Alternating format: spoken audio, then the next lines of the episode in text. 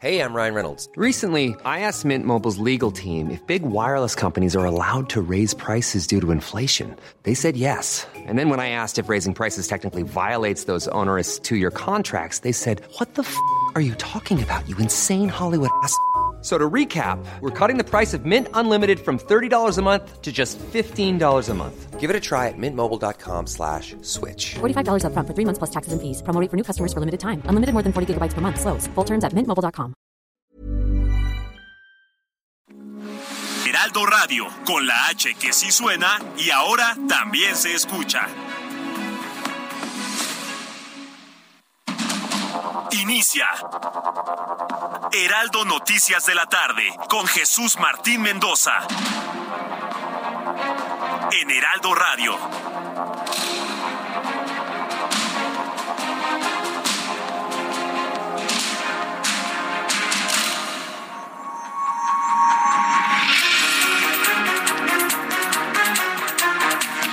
Son las 6 de la tarde en punto, hora del centro de la República Mexicana. Bienvenidos, muy buenas tardes. Iniciamos el Heraldo Radio en la primera semana hábil, propiamente dicho, de este mes de septiembre. El mes de la patria, el mes de las fiestas patrias, el mes donde todo empieza a medio gas, ya todo el mundo empieza a pensar en fiestas, en reuniones. Como decía mi abuelita, en beberecua, así decía mi abuelita. Sobre todo en las reuniones de las fiestas patrias. Bueno, pues bienvenidos al mes de septiembre ya propiamente dicho, sobre todo con ya la primera semana hábil. Sea usted bienvenido a este mes. Yo deseo que todo fluya bastante bien. Y bueno, pues en este lunes, hoy 5 de septiembre de 2022, le tengo las noticias más importantes del día de hoy. Le saluda Jesús Martín Mendoza como todas las tardes a esta hora con toda la información. Y como siempre le digo, súbale el volumen a su radio para que escuche lo importante de este día. Decirle en primer lugar que durante la sesión de hoy, cuatro ministros de la Suprema Corte de Justicia de la Nación votaron en contra de declarar inconstitucional la prisión preventiva oficiosa, por lo que se perfila que esta medida cautelar se podría mantener debido a que con los seis ministros restantes no se alcanzarían los ocho votos necesarios para eliminar la figura. Le tienen terror Andrés Manuel López Obrador. Le tienen miedo la Suprema Corte de Justicia se apresta a mantener una medida que es claramente violatoria del derecho humano de la presunción de inocencia, uno, sí, y segundo, mantener una herramienta que el presidente Andrés Manuel López Obrador busca usar, me dijo hoy. Ignacio Morales Lechuga, ex procurador general de la República, una herramienta que busca Andrés Manuel López Obrador para amedrentar a sus adversarios políticos. Para eso quiere López Obrador la prisión preventiva oficiosa, para meter a la cárcel a todo aquel que ose levantarle la voz, a todo aquel que ose presentarse frente a él, a todo aquel que ose decirle que no, le van a buscar, lo van a encerrar hasta en tanto se termine el programa. Ya después lo dejan libre, hombre, ya, salte, no te encontramos nada. Para eso quiere la prisión preventiva oficiosa, oficiosa, subrayo, oficiosa el presidente mexicano. Ya le dobló las manitas a cuatro ministros. Así que bueno, pues le voy a tener todos los detalles de esto. La, la discusión sigue. Es decir, mañana podrían cambiar todavía de parecer algunos de estos ministros. Pero mañana, mañana se va a definir finalmente qué es lo que va a ocurrir con este proyecto del ministro Luis María Aguilar. Y también informo que el Senado de la República recibió la minuta sobre la iniciativa de la reforma a la Guardia Nacional, en la que el presidente mexicano propone que su control operativo y administrativo esté a cargo de la Defensa Nacional. Quiero informar que la Secretaría de Educación de Sinaloa suspendió las clases en todos los niveles escolares a consecuencia de las fuertes lluvias que está provocando Key en el Pacífico, el cual se intensificó Key a huracán categoría 1 en la escala Zafir Simpson y con esto tenemos dos entidades sin clases, también Nuevo León.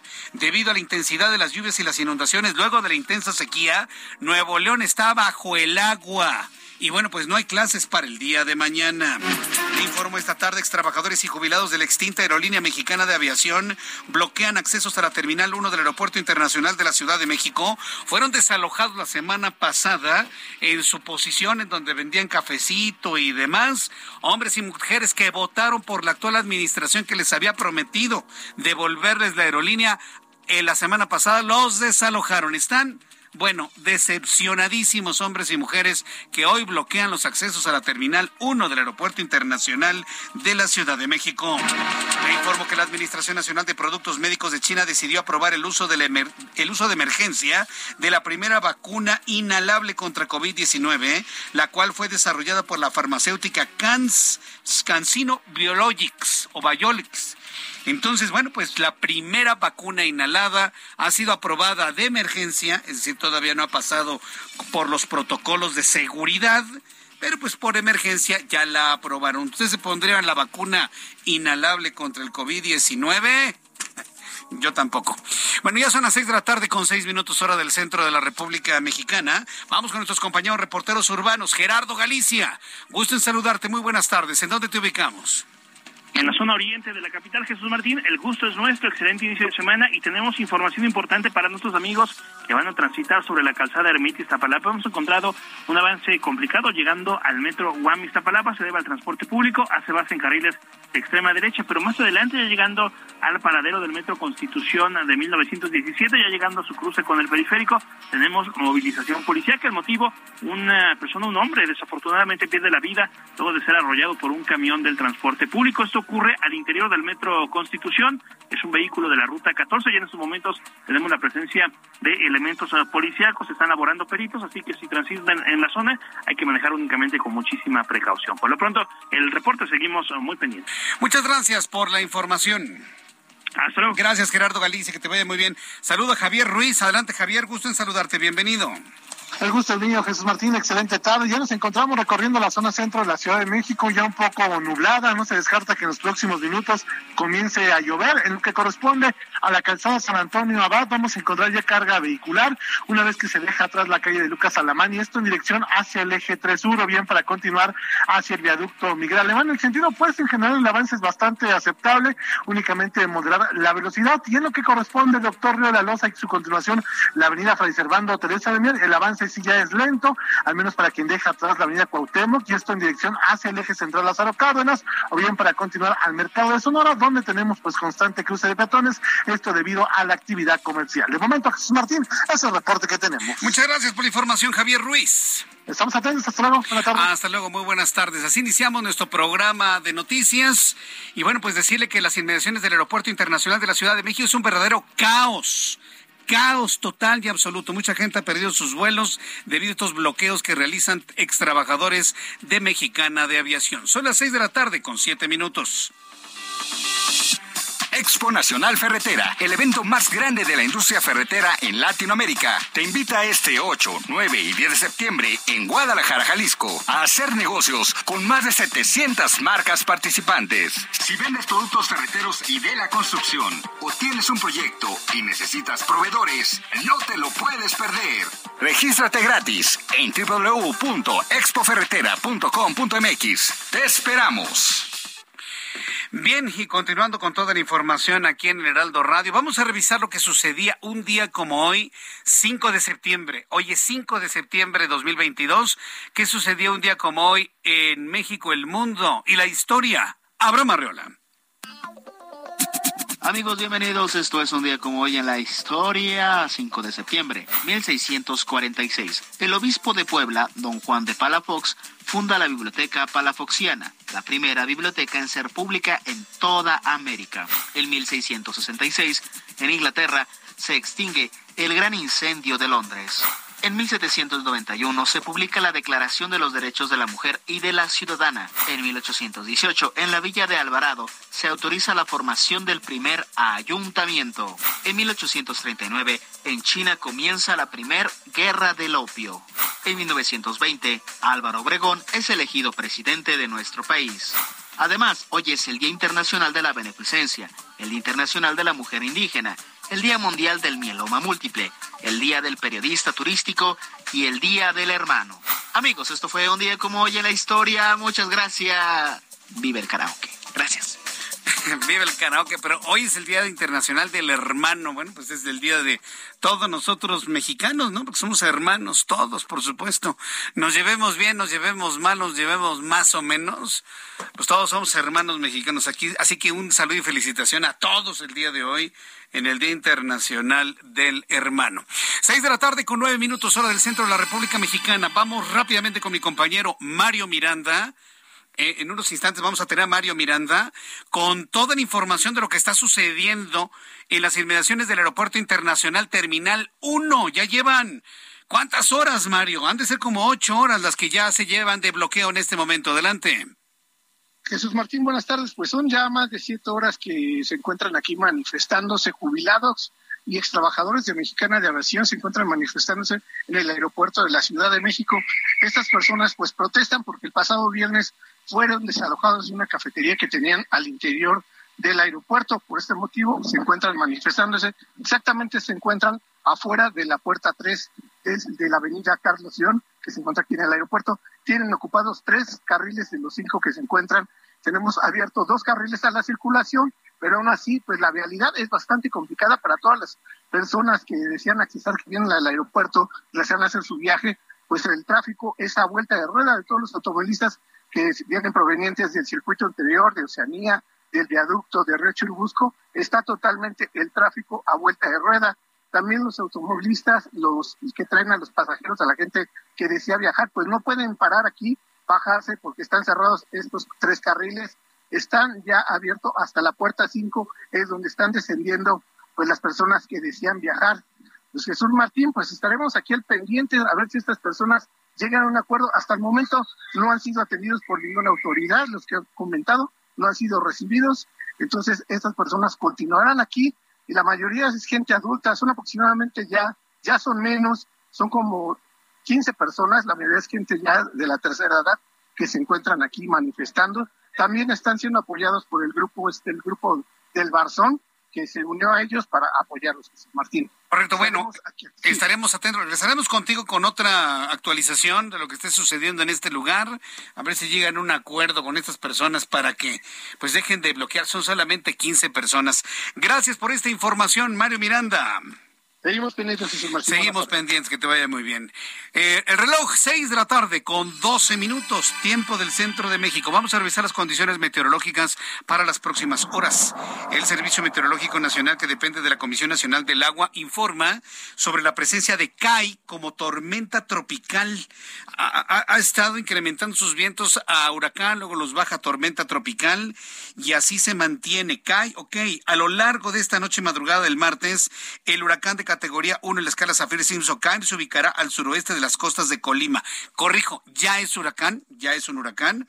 Dice el Servicio Meteorológico Nacional que esta noche madrugada el huracán categoría 1, categoría 1 CAI mantendrá lluvias puntuales torrenciales con rachas de viento en Sinaloa, Nayarit, Colima y Michoacán. Se ubicará al suroeste de toda esta región. Sus bandas nubosas van a tener interacción con el canal de baja presión extendido sobre el occidente y centro del país. Esto significa que CAI va a provocar intensas lluvias inclusive en el centro del país, Estado de México, Ciudad de México, el norte del estado de Morelos, para que lo tome en cuenta. Ayer eh, tuve la necesidad de tomar carretera autopista Qué forma de llover en la México Cuernavaca, ¿eh? Qué bárbaro.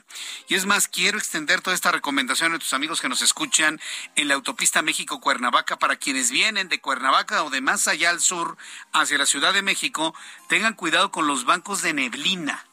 No, no, no, qué cosa, ¿eh? Y si hay neblina en la México Cuernavaca, hay neblina en la México Toluca, hay neblina en la México Puebla y en algún tramo de la México Querétaro. Es menos probable en la México Querétaro.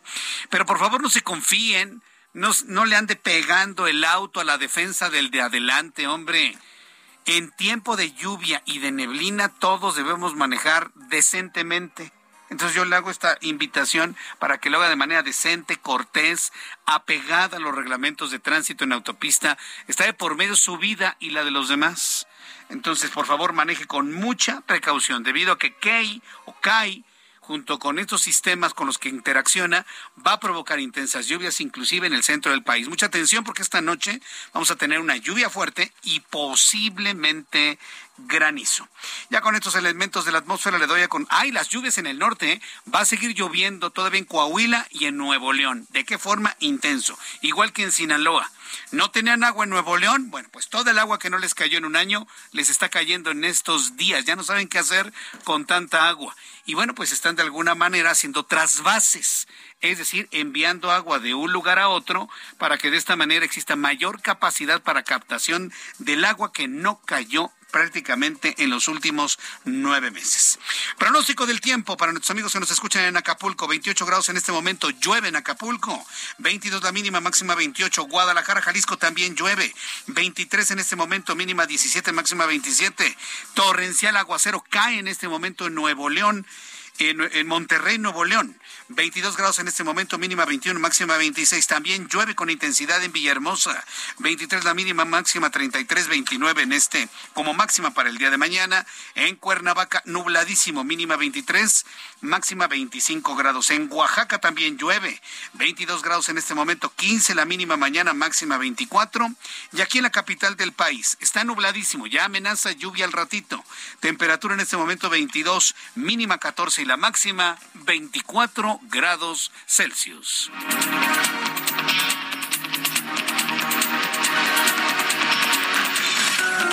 Las 6 de la tarde con 15 minutos, ya son las 6 de la tarde con 15 minutos, hora del centro de la República Mexicana. Vamos con nuestra corresponsal Marta de la Torre en Colima. Adelante Marta, gusto en saludarte. Buenas tardes.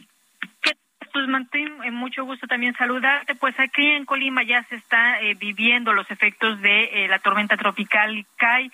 desde pues muy temprano, desde mediodía comenzó una lluvia, una lluvia la verdad tranquila, la cual pues se ha sentido en todo el estado. sin embargo, la gobernadora Indira Vizcaíno Silva dio a conocer que no era necesario la suspensión de clases porque en realidad las precipitaciones más fuertes se esperan durante la noche. Estaba esperando los padres de familia, sobre todo de los alumnos del turno vespertino, que se suspendían las clases y sin embargo se confirmó que las clases seguirían adelante aproximadamente a las 7.40 de la tarde. Salen los jóvenes de eh, pues el turno vespertino y de acuerdo con eh, la mesa de coordinación de protección civil de las unidades tanto municipales como la estatal, así como las corporaciones eh, pues, federales, ellos estuvieron en comunicación con Conagua y se dio a conocer que sería, si acaso se habría precipitaciones más fuertes, serían durante las horas de la noche. Por esta razón es que las actividades continúan de manera normal. Y bueno, pues informarte que durante toda esta tarde se ha registrado una lluvia leve, el oleaje sí está un poco intenso, sin embargo, no se ha registrado en el eh, sentido de inundaciones mayor información, solamente un deslave en, en el municipio de Ixtlahuacán, se registró un deslave en la carretera sin que se registraran pues personas lesionadas. Es la información hasta el momento, Jesús Martín. Correcto, muchas gracias por la información, Marta de la Torre. Gracias, buenas tardes. Hasta luego, muy buenas tardes. Y es que en, eh, en esta zona, en Colima, en esta entidad de la República, se apresuraron a informar que no habrá suspensión de clases Tal y como se anunció en su momento en Nuevo León, el gobernador Samuel García ha anunciado la suspensión de clases debido a que es imposible transitar por algunas colonias de Monterrey, Nuevo León y de, municipios conurbados. Es prácticamente imposible. Y también Sinaloa, también Sinaloa, la Secretaría de Educación Pública Estatal, anunció la suspensión de clases este lunes en todos los niveles escolares y seguirán suspendidos. Entro en comunicación con Manuel Aceves, nuestro corresponsal en el estado de Sinaloa, quien nos tiene más información sobre las fuertes lluvias que se dejan sentir por el huracán Kai. Adelante, Manuel Aceves, gusto en saludarte. Buenas tardes. Buenas tardes, Jesús Martín. Así es, desde muy temprano el Consejo Estatal de Protección Civil sesionó y determinó la suspensión de las clases, el resguardo de embarcaciones, asimismo iniciar los trasvases en la presa Luis Donaldo Colosio, mejor conocida como Huites, la cual ya está al 100% de su capacidad. En las presas que recibirán los aportes son la Miguel Hidalgo, sin embargo, esto se está haciendo con mucho cuidado por precisamente el peligro que representan los pueblos que están colindando con estas presas que recibirán estos trasvases. En la zona norte del estado en estos momentos es donde se están generando algunas eh, precipitaciones intensas en San Miguel Zapotitlán. Sin embargo, en el caso de Culiacán y Mazatlán, hay un soleado intenso. Así la madre naturaleza, un calor, eso sí, bastante, bastante, pues pronunciado, Jesús Martín, y se espera que en las próximas horas, de acuerdo al pronóstico de protección civil, que le dice a la gente no se confíen, se espera que en las próximas horas las bandas nubosas estarán también alcanzando la zona centro y la zona sur de la entidad. Esto pues es muy variable, la madre naturaleza no tiene palabra de honor. Aquí en la zona centro, en el caso de Culiacán, el sol y el calor son la máxima quintera, Jesús Martín. Bien, pues estaremos muy atentos contigo, con tus comunicaciones, actualizando la información al público. Te agradezco, Manuel Aceves, y esperemos que bajen las lluvias, pero no, mientras esté ahí cerca, van a tener torrenciales aguaceros en las próximas horas. Gracias por esta información, Manuel. Muy buenas tardes. Hasta luego, muy buenas tardes. Bien, pues mientras esto sucede en las entidades donde está lloviendo, al ratito vamos a tener información desde Monterrey, Nuevo León también, porque, ah, qué forma de llover. Es como si el cielo le hubiera dicho a, Nuevo León, ah, ¿quieres agua? Ah, bueno, pues ahí te va el agua.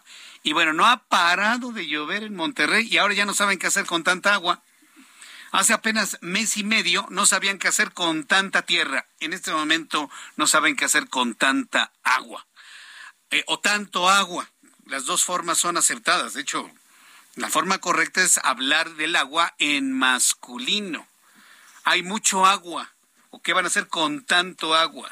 Pero bueno, las dos son aceptadas. Ya, ya sabe que la Real Academia Española ha tenido que flexibilizar todo ante los nuevos tiempos. Entonces, de, muchas formas se puede hablar. Bien, entonces, cuando son las seis de la tarde con 20 minutos hora del centro de la República Mexicana, mientras esto sucede en las entidades donde está lloviendo con intensidad, en el norte también, allá en Coahuila, eh, se está preparando el rescate de los cuerpos de los mineros. Protección Civil ya había dicho que eso no se puede que ese lugar se iba a convertir en la tumba de los mineros, se iban a poner un memorial e inclusive una capilla. Pero como el presidente mexicano en turno no quiere tener su pasta de conchos, no quiere pasar a la historia como otro presidente que prometió y no cumplió el rescate de mineros, ha dado la orden de sacarlos a como dé lugar me lo sacan al, a costa de lo que sea, a como dé lugar, así les dijo en una reunión. Yo no sé cómo le van a hacer, pero me lo sacan, me lo sacan de ahí. Y no me explique nada hasta que lo saquen. Así se puso, ¿eh? Me platican. La Coordinación Nacional de Protección Civil anunció la construcción de un tajo a cielo abierto con el que se buscará lograr el rescate de los 10 mineros. Ya están muertos.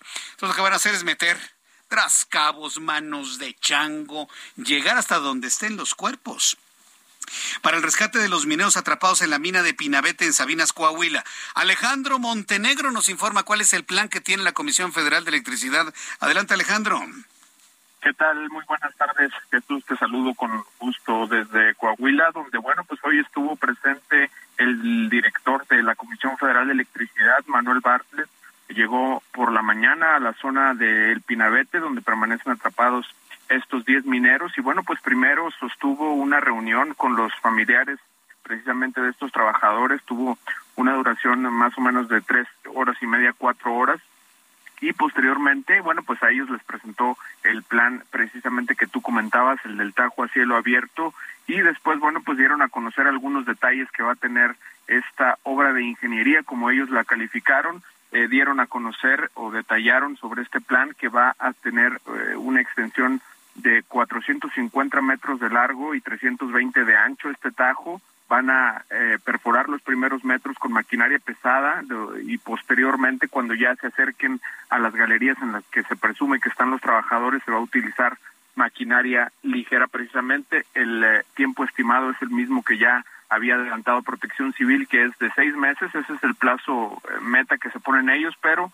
que se podría extender hasta los 11 meses de acuerdo con lo que se dio a conocer. Ya em, iniciaron los trabajos, ya está la maquinaria trabajando después de que en los últimos días se hicieron algunas eh, eh, unos estudios topográficos en la zona y bueno pues con este con esta presentación del plan que, que da eh, precisamente Barlet también estuvo la coordinadora nacional de Protección Civil quienes bueno pues argumentaron que como tú también lo comentabas es la instrucción del presidente que que se haga este rescate y bueno pues reiteraron que todas las familias están de acuerdo con esta situación, se va a habilitar un área para que eh, las esposas de, los mineros, los eh, madres de hermanos, bueno, pues puedan acudir a presenciar estos trabajos. Correcto, pues estaremos atentos de cómo va a funcionar todo eso. Alejandro, muchas gracias por la información. Muy buenas tardes. Hasta luego, muy buenas tardes. A mí no se me olvida, pero pues este gobierno no informa lo que no le conviene, eso es clarísimo. Y los demás se callan, ¿no? A mí no se me olvida que es una mina de carbón y en las minas de carbón, por mucha agua que exista, hay una cosa que se llama gas grisú, que es un gas altamente explosivo. Yo no entiendo cómo van a meter maquinaria en un lugar donde hay gas explosivo asociado a la explotación de carbón. Yo no entiendo, no lo explican, pero pues nosotros sí tenemos memoria de lo que pasó en Pasta de Conchos. Vamos a ir a los anuncios y al regreso le tengo más información aquí en el Heraldo Radio. Le invito para que me escriba a través de mi cuenta de Twitter arroba Jesús Martín MX y a través de YouTube. Entra a YouTube, tenemos un canal en vivo con un chat en vivo, Jesús Martín MX.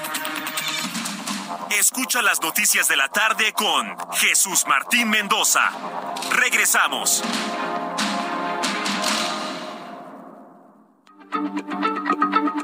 Heraldo Radio, la H se lee, se comparte, se ve y ahora también se escucha.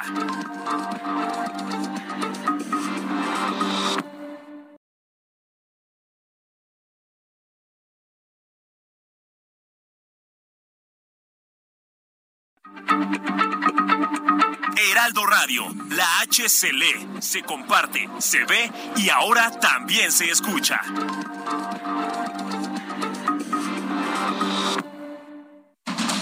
Continúa Heraldo Noticias de la tarde con Jesús Martín Mendoza.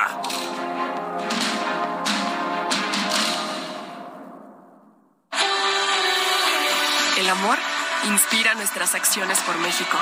Reforestando la tierra, reciclando, cuidando el agua, impulsando a las mujeres y generando bienestar en las comunidades.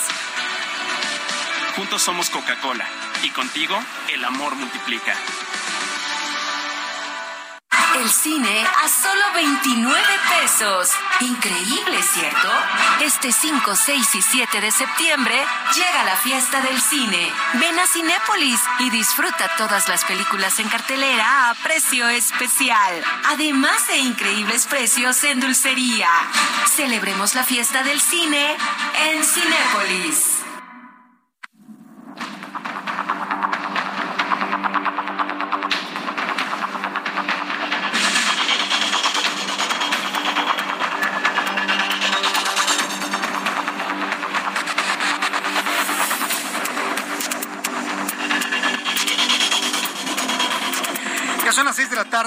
Con 31 minutos, las 6 de la tarde con 31 minutos, hora del centro de la República Mexicana. Bien, vamos a continuar con la información. Uno de los asuntos muy, muy, muy importantes es el siguiente.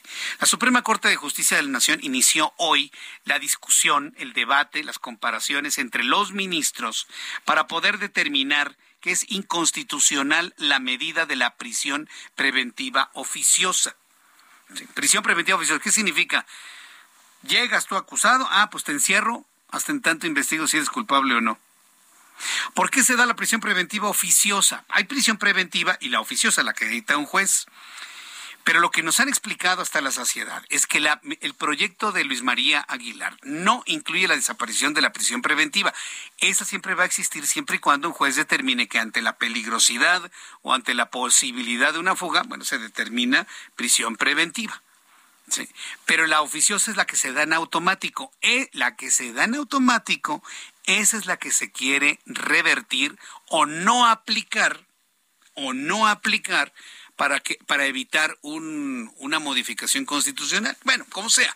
Están en este momento en el debate para poder determinar la inconstitucionalidad de esta medida. Hoy hicieron el debate, lo van a continuar mañana, pero ya en el debate se ha podido advertir que cuatro ministros, en la sesión del día de hoy de la Suprema Corte de Justicia de la Nación, cuatro ministros se han proclamado, no han votado, ojo, eh, no han votado, van a votar mañana, pero se han proclamado, ¿sí?, en mantener la prisión preventiva oficiosa. Andrés Manuel López Obrador, el presidente mexicano, ha amedrentado a los ministros de la Suprema Corte de Justicia llamándolos hasta conservadores, que porque dicen que no están en la línea de la cuarta transformación. ¿Cuál es la línea de la cuarta, cuarta transformación? Amenazar a los adversarios políticos con encerrarlos con prisión preventiva oficiosa y ya cuando hayan pasado los tiempos electorales dejarlos libres como le pasó a Rosario Robles. A Rosario Robles ni se le juzgó, ni se sabe si es culpable o inocente de la estafa maestra. Simplemente se le encerró, punto. Y eso es lo que busca. Eso me lo dijo hoy Ignacio Morales Lechuga, ex procurador general de la República en entrevista con el Heraldo Televisión. Eso es lo que busca. Por eso López Obrador quiere mantener esa figura para poder amenazar a todos sus adversarios políticos. Las cosas claritas como son. Pero además lo más grave, que interviene en el Poder Judicial y los amenaza y les dice que está arrepentido y que no hubiera eh, todo lo que ya hemos escuchado para presionarlos a, votar en favor de lo que él quiere, no lo que diga la Constitución. ¿Qué tiene que hacer un ministro de la Suprema Corte? ¿Votar en función de lo que quiere el presidente o de lo que dice la Constitución? Yo digo que lo que diga la Constitución se está jugando la credibilidad la Suprema Corte de Justicia de la Nación. Insisto, todavía esto no se ha definido. Está el debate, mañana continúa. Y a lo mejor uno o dos de estos ministros dicen, no, pues sí, vamos a votar en favor del proyecto de Luis María Aguilar, que considera inconstitucional la aplicación de la prisión preventiva oficiosa. Bueno, pero al menos el día de hoy cuatro se, se, manifestaron por mantener esa figura. Por este motivo, esta medida cautelar se mantendría porque solo restan seis ministros en establecer su posición y no se estarían alcanzando los ocho mínimos para eliminar o no aplicar la prisión preventiva oficiosa. Vamos con Diana Martínez, reportera del Heraldo Media Group, quien ha estado muy pendiente de todo lo que sucede y también pendiente mañana cuando reinicie el debate y el análisis de este proyecto. Adelante, Diana Martínez, gusto en saludarte. Muy buenas tardes. Así es, Jesús Martín, muy buenas tardes. Pues como lo señalas, no concluyó el debate de este asunto, de, la discusión de la figura de la prisión preventiva oficiosa en la Suprema Corte de Justicia de la Nación. Sin embargo, pues estos cuatro ministros ya se pronunciaron en contra de la inaplicación del artículo 19 constitucional que establece esta figura de prisión preventiva de oficio. Este lunes comenzó la discusión del proyecto del ministro Luis María Aguilar, quien propone eliminar esta figura, y los ministros Yasmín Esquivel, Loreta Ortiz y Alberto Pérez Dayán emitieron su opinión en contra de la propuesta de Aguilar en el caso del ministro Juan Luis González Alcántara Carranca, pues él dijo que los artículos impugnados son inconstitucionales, pero se pronunció en contra de dejar de aplicar este artículo 19 de la Carta Magna. Escuchemos al ministro. Las obligaciones convencionales adquiridas por el Estado mexicano son claras. La prisión preventiva automática, recalco, automática, basada únicamente en consideraciones genéricas como el tipo penal, su punibilidad o la identidad del autor resulta violatoria de los derechos fundamentales del imputado. En el caso de la ministra Yasmín Esquivel, pues ella asegura que eliminar la prisión preventiva oficiosa no soluciona los problemas de inseguridad que tiene el país. Es por eso que se pronunció a favor de mantener esta figura, pues asegura que sería mejor que eh, el legislador revise el listado de los delitos que activan esta medida cautelar. Escuchemos a la integrante de la Corte. En cuanto a este tema del estudio de fondo del proyecto, no participo con la idea de que esta Suprema Corte de Justicia de la Nación tenga atribuciones para inaplicar una norma de la Constitución Política de los Estados Unidos Mexicanos, o dicho de otro modo, incumplir una norma establecida en ella. Además, la Constitución jamás fue reclamada lo primero que advierto es que el segundo párrafo del artículo 19 constitucional no figuró como acto reclamado en ninguna de las dos demandas, ni nunca estuvo en mente de sus autores cuestionar su contenido.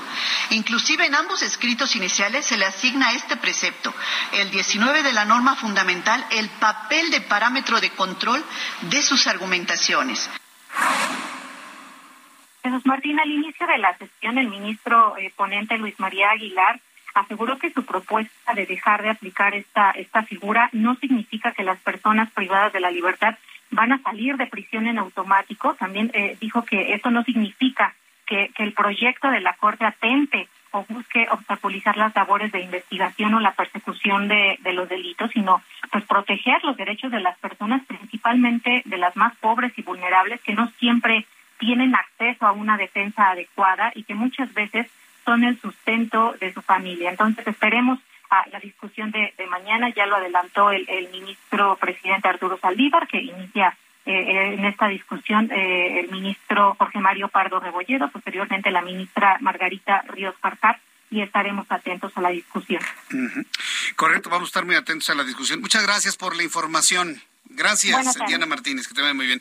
Nuestra compañera reportera en la Suprema Corte de Justicia de la Nación. ¿Escuchó usted a Yasmín Esquivel? No, no, deben estar entre la espada y la pared. No debe ser nada sencillo, digo, porque yo aquí con base en las entrevistas que hemos estado realizando y la que vamos a hacer a continuación, ¿sí? Pues a lo mejor alguien diría, no, pues qué fácil. Hay que estar en los zapatos de un ministro de la Suprema Corte de Justicia de la Nación, de tener el pie en el cuello del presidente, que no debería ser, que no nos sorprenda, tenemos hoy un presidente que no respeta bajo ninguna circunstancia la separación de poderes. Él no considera que la Suprema Corte de Justicia de la Nación es un poder exactamente al mismo nivel que él. No, los ve como sus lacayos. Los ve como sus empleados. Al grado que el día de hoy, sí, hoy los calificó como que si eliminan esto que ya vimos claramente que es violatorio del derecho humano de la presunción de inocencia, dice, entonces va a ser ahora el Supremo Poder Conservador. Pero ¿qué clase de ministros tenemos que se amilanan ante sus clásicos insultos y sus clásicas descalificaciones del presidente mexicano? ¿Qué clase de ministros tenemos que se amilanan ante un calificativo? Ellos están para defender la Constitución. Y más ahora que tenemos un presidente que se ve a todas luces que eso de la Constitución, pues así como que, pues, eso con qué se come, ¿no? ¿Qué es lo que dicen los abogados de nuestro país? ¿Qué es lo que dice la barra mexicana Colegio de Abogados? Tengo en la línea telefónica a Claudia de Buen Una. Ella es presidenta de la barra mexicana de Colegio de Abogados, a quien yo le agradezco estos minutos de comunicación. Estimada Claudia de Buen Una, bienvenida. Gracias por estar con nosotros. Muy buenas tardes. Hola Jesús Martín, muy buenas tardes, ¿cómo estás? Pues bien, aquí sorprendido con todo esto, partiendo de la base de lo que comentaba que nadie lo ha observado, que debe ser muy difícil para los ministros de la Suprema Corte de Justicia tomar la decisión de estar bien con la Constitución o estar bien con el presidente de la República. Pero yo creo que esto ni siquiera debió haberse tardado tanto tiempo, ¿no? La prisión preventiva oficiosa es claramente violatoria de la presunción de inocencia y eso es violatoria de los derechos humanos del imputado. ¿Ustedes estarían de acuerdo con esa apreciación? Sí, la presión preventiva oficiosa claramente es eh, contraria al espíritu de la Constitución, aunque sea esté dentro del artículo este 19 de la Constitución. Sí, es contraria y es, es este violatoria de los derechos humanos de aquellas personas que están sujetas a la misma, porque se, se está violando la presunción de inocencia, el debido proceso. O sea, eres culpable hasta que, o sea, no, es como en todos los países, ¿no? Que todos son inocentes hasta que se declaren culpables. Aquí eres culpable hasta que se te declare inocente. Entonces, sí, es, es, es perverso, es un tema muy perverso. Pero aquí la discusión de la Suprema Corte me parece que no estuvo tanto en si es violatoria de los derechos humanos o no, salvo la ministra Yasmín, eh, los demás dijeron que consideraban eh, no lo oí completo, eh, pero hasta donde lo oí, consideraban que era violatorio las normas secundarias que hablan de la presión preventiva a los derechos humanos. No significa que, que entonces la, la discusión es, ¿puede la Suprema Corte determinar como inconstitucional un artículo de la Constitución? Es la, la, disyuntiva ahorita. Sí, es una disyuntiva en donde, bueno, también los ministros deben entender que son falibles y que en, el momento en el que se incluyó esto en el artículo 19, pues cometieron un error. Y lo que estaba precisamente argumentando Yasmín Esquivel era precisamente eso, que nunca se había de alguna manera eh, expuesto esto como un problema, ¿no? Entonces, no hay antecedentes de ello. Pero en los hechos el día de hoy, ante las condiciones políticas, Claudia de Buen, esto lo puede usar el presidente de la República para meter, encerrar a sus adversarios, como ha sucedido en Bolivia, como ha sucedido en Venezuela, eh, y ese es el temor que tienen muchos, la utilización a beneficio político de la actual administración. ¿Ustedes cómo lo ven en la barra de abogados? Bueno, estamos sacando, nosotros hace, hoy en la mañana sacamos un desplegado eh, junto con otras organizaciones ah. y hace rato con el SEGAM eh, se los vamos a hacer llegar en donde claramente reprobamos que el titular del Ejecutivo primero aproveche sus espacios para intimidar a los a los a los ministros de la Corte. Lo ha hecho no una vez, lo ha hecho todos los días, desde hace unos días. Y segundo, este que los ministros de la Corte pues tendrían que estar eh, listos como para, digamos, de, tomar sus determinaciones con estricto apego a derecho y no, o sea, dejar estas intimidaciones de un lado. Pero como tú bien dices y bien dijiste hace rato, es un tema muy complicado. Es un tema muy difícil de, de determinar. ¿Me permites no cambiar de lugar? Sí, sí, no, no, hay ningún problema. No, no, no, no, no, al contrario, son buenos amigos de nuestro programa, no, hombre, por favor. Pero a ver, eh, eh, en lo que se va cambiando de, de lugar, estoy conversando con Claudia de Buen Una, ella es presidenta de la Barra Mexicana Colegio de Abogados, y bueno, también han expresado, pues la, voy a usar las palabras de nuestra propia invitada, ¿no? La perversidad que esto implica, el mantener la prisión preventiva oficiosa que, eh, eh, estimada Claudia, eh, hay algunos, algunas personas que han interpretado que lo que se está buscando es eliminar la prisión preventiva, pero nada más falso que eso, ¿no? No, pues, no, pues, nada más falso que eso. La prisión preventiva es una medida cautelar excepcional, ¿no? Es decir, se tiene que aplicar cuando existen las condiciones, cuando el delito es suficientemente grave y digamos, se perdería mucho más dejando salir a la persona que manteniéndola en, arraigo o en la prisión. Pero es excepcional, es una medida cautelar excepcional. ¿Y quién tendría que decidirlo? El juez. El juez tendría que tener la confianza del pueblo para determinar en qué casos es necesaria la prisión preventiva, pero tiene que estar justificado. O sea, no nada más es una decisión eh, digamos, de, de melate, ¿no? Es una decisión que tiene que estar plenamente justificada y, motivada y fundada. Y así debería de ser. Ah, ahora bien, supongamos que mañana la mayoría de los ministros determinan que es inconstitucional esta fracción del artículo 19. ¿Qué es lo que tendría que hacerse? Hacerse una modificación constitucional con todo lo que esto implica. Eh, eh, que tiene que recorrer inclusive los congresos de los estados para derogar estas fracciones o determinar la no observancia, la no aplicación de ese de esa fracción, que por cierto era lo que estaba reclamando Yasmín Esquivel, que decía, ¿quiénes somos, no? Para determinar que no se observe un precepto del constitucional. En ese punto puedo estar yo de acuerdo, pero que es operativamente lo más adecuado, no observar y no aplicar, o de plano ir a la modificación constitucional. No, es, yo creo que es lo que pidió también el ministro Alberto Pérez Dayán eh, pedir a la, al Poder Legislativo que, que derogue este artículo, que lo modifique, a fin de que se quiten aquellas excepciones de la prisión preventiva oficiosa, es decir, las, eh, eh, por ejemplo, por temas de naturaleza fiscal, este, o sea, los factureros, etcétera, caen en prisión preventiva oficiosa y veto a saber si realmente tienen este culpa o, hay un tema en el que salen eh, eh, digamos aparentemente culpables de algo que quizá nunca cometieron. Entonces sí es muy delicado. Yo creo que sí tiene que cambiarse de raíz o sea desde la constitución porque además no es de acuerdo a la, no está acorde a las convenciones internacionales, a la Comisión Nacional, a la Convención Interamericana de Derechos Humanos, a, a todas estas convenciones que México ha adoptado, pues es contrario, porque no,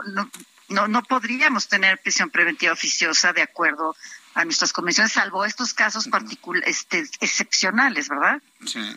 Pues eh, Claudia de Buen, una, yo agradezco mucho el que nos haya tomado la llamada telefónica, saber que la barra mexicana también está en contra de esta de, que permanezca la prisión preventiva oficiosa y pues vamos a ver cómo resuelven este este problema los ministros, ¿verdad? Porque mañana estaremos pendientes también. Mañana vamos a estar atentos de ello. claro. Se están jugando mucho de su credibilidad la Suprema Corte con esta discusión, ¿eh? Se la está jugando mucho, sí, fíjate que sí, esa es una, una tristeza que los hayan puesto entre la espada y la pared. Porque, no sé, este, es muy difícil tomar una decisión. Digo, yo la tengo clara, yo yo, yo, yo soy como yo soy, pero a nadie le importa como soy yo porque no soy ministra. sí, no, pero, bueno, pero una cosa es ser presidenta de la barra mexicana y otra cosa es ser un ministro con el pie del presidente en el cuello. Exactamente, no quisiera yo estar en su lugar, la yo tampoco quisiera estar en el lugar de los ministros. Bueno, pero bueno pues, lo, que tenemos que reflexionar en este país, yo no sé si algún día el próximo presidente o presidenta de este país tienen que volver a establecer la, la, la, la autonomía de los poderes. O sea, porque hoy está desdibujado eso completamente, Claudia. Pero está desdibujado desde todos los puntos de vista. Mira, el Ejecutivo sí está eh, eh, eh, digamos, violando tal autonomía constantemente, con estos comentarios en contra de los jueces, de los ministros, de los magistrados. O sea, es, terrible.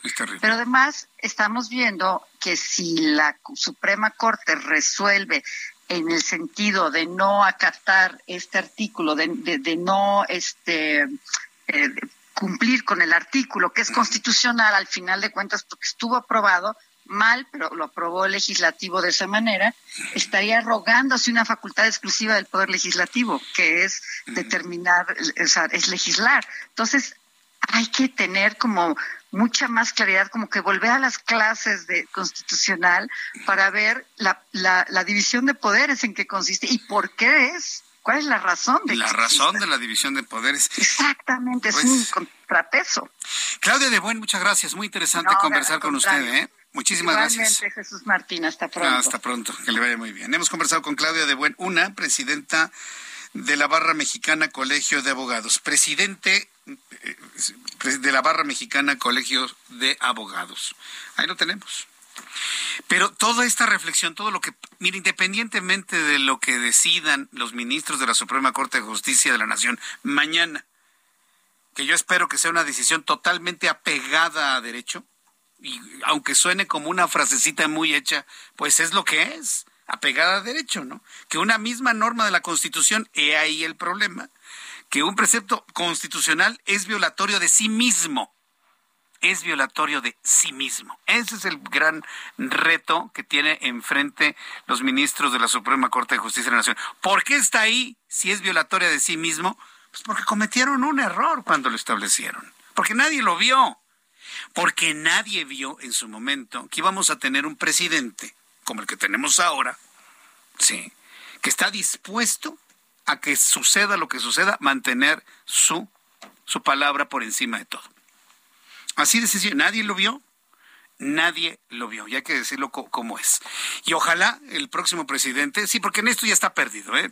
este ya es tiempo perdido el de aquí hasta el 2024, establezca como una de las primeras urgencias en nuestro país, porque hoy Andrés Manuel López Obrador ve a los diputados y a los ministros como sus empleados, como sus peones, como hombres y mujeres que tienen que hacerle caso a lo que diga. Hoy lo dijo López Obrador aseguró que si la Suprema Corte de Justicia de la Nación modifica la Constitución y elimina la prisión preventiva oficiosa, de la cual se quiere valer para amedrentar a sus adversarios, eso lo dije yo, eh, se transformaría en el supremo poder conservador.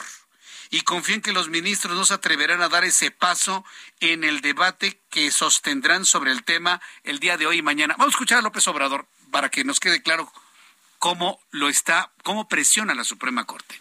Y nosotros, pues, este,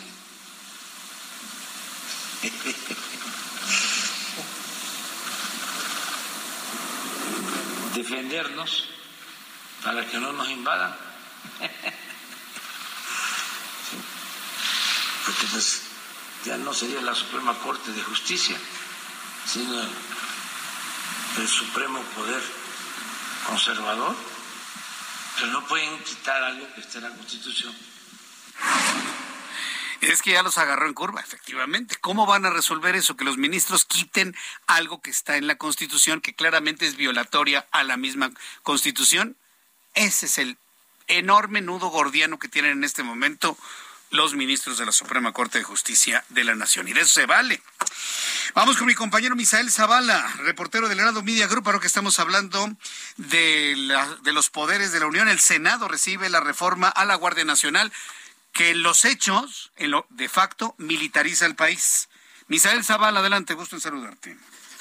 Jesús Martín, buena tarde, buena tarde al auditorio. Efectivamente, pues el presidente de la mesa directiva del Senado, Alejandro Armenta Mier, informó que ya recibieron la minuta sobre eh, pues reformar la Guardia Nacional para pasar el mando de dicha corporación a la Secretaría de la Defensa Nacional. Cabe recordar, Jesús Martín, que el fin de semana pasado, pues la Cámara de Diputados ya aprobó esta minuta, por lo que pasa ahora al Senado de la República y el día de mañana ya se estaría analizando primero en comisiones y después en el Pleno del Senado, una vez que pues los morenistas saquen esta iniciativa en, eh, al interior de las comisiones. Esta iniciativa pues es propuesta del presidente Andrés Manuel López Obrador y en ese sentido pues establece que la Secretaría de la Defensa Nacional corresponde ejercer el control operativo y administrativo de la Guardia Nacional. Esto pues lo ha rechazado la oposición en el Senado de la República y bueno pues han dicho que frenarán cualquier intento de darle fast track a esta iniciativa. Pero ¿qué te parece si vamos a escuchar a Kenia López Rabada?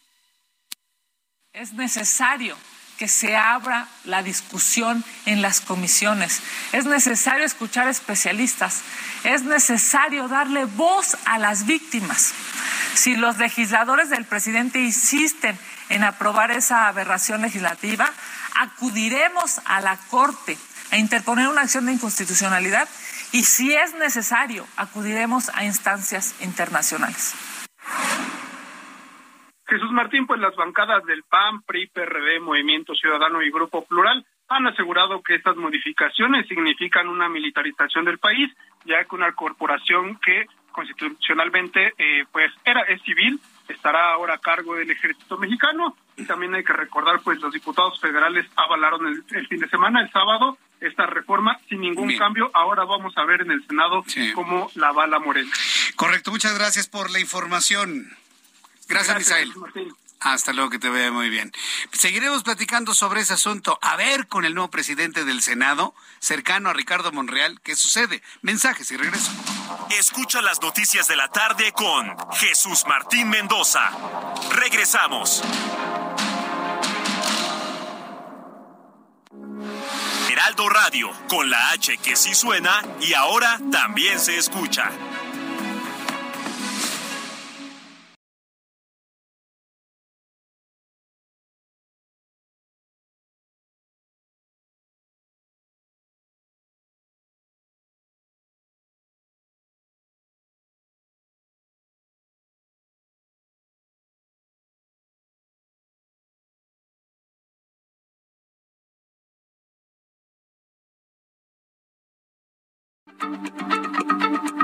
Heraldo Radio, la H se lee, se comparte, se ve y ahora también se escucha.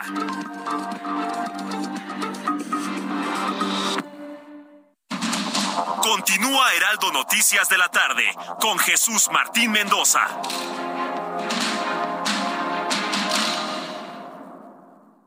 El cine a solo 29 pesos. Increíble, ¿cierto? Este 5, 6 y 7 de septiembre llega la fiesta del cine. Ven a Cinépolis y disfruta todas las películas en cartelera a precio especial. Además de increíbles precios en dulcería. Celebremos la fiesta del cine en Cinépolis.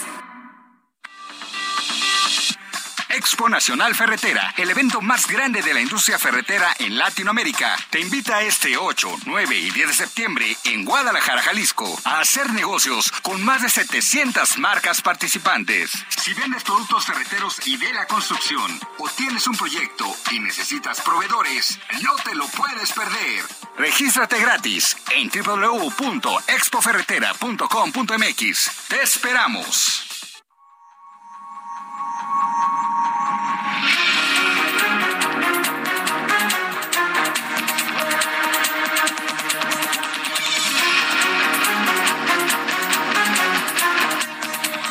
Ya son las siete con uno, las 19 horas con un minuto, hora del centro de la República Mexicana. Le presento un resumen con las noticias más importantes en el Heraldo Radio. El día de hoy el Senado de la República recibió la minuta sobre la iniciativa de reforma a la Guardia Nacional, por la cual la Guardia Nacional pasa a ser parte del ejército mexicano, con lo cual, pues de facto, el país está militarizando que por cierto, ninguno de los que cargaban cartelitos hace algunos años de no a la militarización en tiempos de, Enrique Peña Nieto, hoy se ha pronunciado sobre ello, ni Mario Delgado, ni Citlali Hernández, nadie, absolutamente nadie, se les cayó el internet. Pero bueno, hoy el Senado de la República recibió la minuta que aprobó en su momento la Cámara de Diputados sin modificarle ni un punto ni una coma. Entonces, donde se propone que ya toda la Guardia Nacional será parte operativa y administrativamente del ejército mexicano.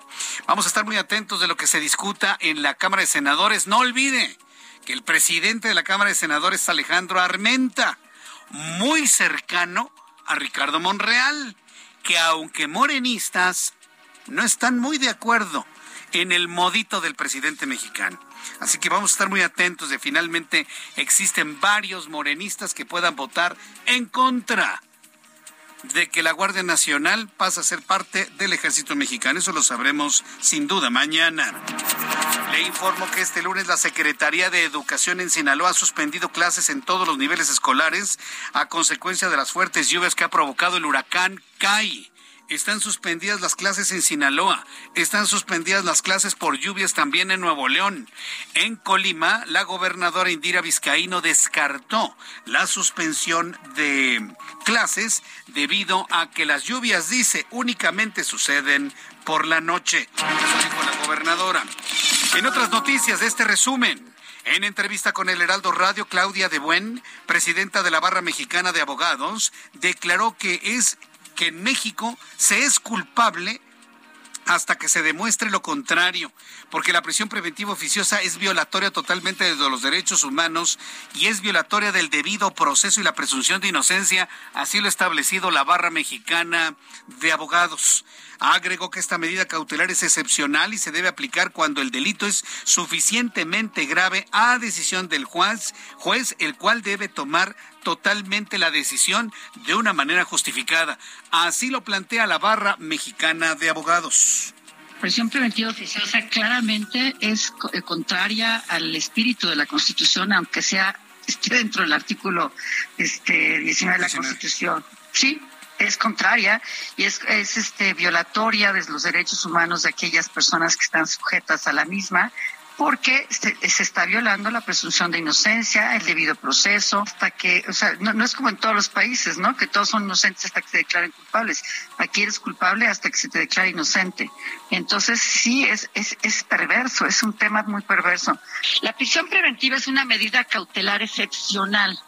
Es decir, se tiene que aplicar cuando existen las condiciones, cuando el delito es suficientemente grave. El juez tendrá que tener para determinar en qué casos es necesaria la prisión preventiva, pero tiene que estar justificado. Pero tiene que estar justificado, inclusive comprobado. Vaya, hasta en flagrancia. Nadie ha dicho que no se va a aplicar la prisión preventiva. La que se quiere eliminar y es violatoria de la Constitución, aunque esté en la Constitución, es la prisión preventiva oficiosa, la que se dicta en automático. Bueno, seguiremos platicando sobre este tema aquí en el Heraldo Radio. Le informo aquí en el Heraldo que este lunes 5 de septiembre la Secretaría de Salud ha reportado 624 nuevos contagios de COVID en las últimas 24 horas. Los muertos a consecuencia de esta enfermedad han sido solamente 8.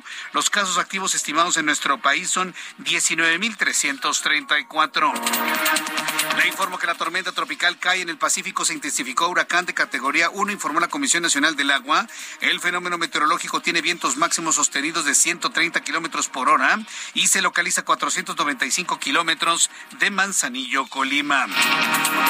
Ronda Blackmore uno de los dos sospechosos por el apuñalamiento en Canadá que dejaron 10 muertos y 18 heridos durante el fin de semana, fue encontrado sin vida fuera de una casa que estaba siendo cateada. Su hermano Damien Sanderson continúa prófugo.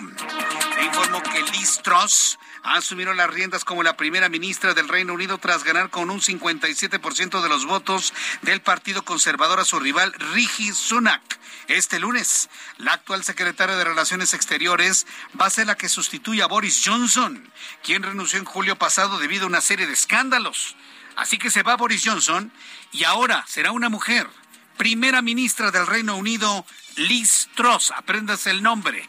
Liz Truss será uno de los personajes de la noticia internacional, sin duda alguna, a partir de que tome posesión.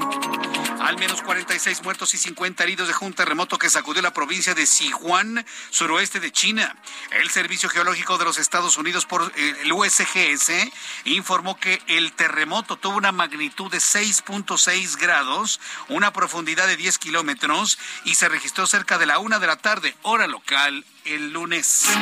El gobierno de China acusó este lunes a los Estados Unidos de llevar a cabo decenas de miles de ciberataques en su contra que provocan el robo de datos sensibles, entre ellos en una universidad. Washington acusa regularmente a Beijing de hackeo de empresas y agencias gubernamentales estadounidenses, un contexto de rivalidad entre ambas potencias.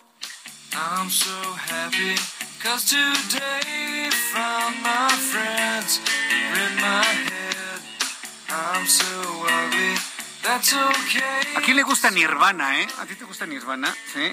¿Tu Ángel? Sí, no, bueno, es que tú eres un melómano. Ah, Robert San Germán también. Ah, no, bueno, Giovanna, por supuesto, ¿verdad, Giovanna?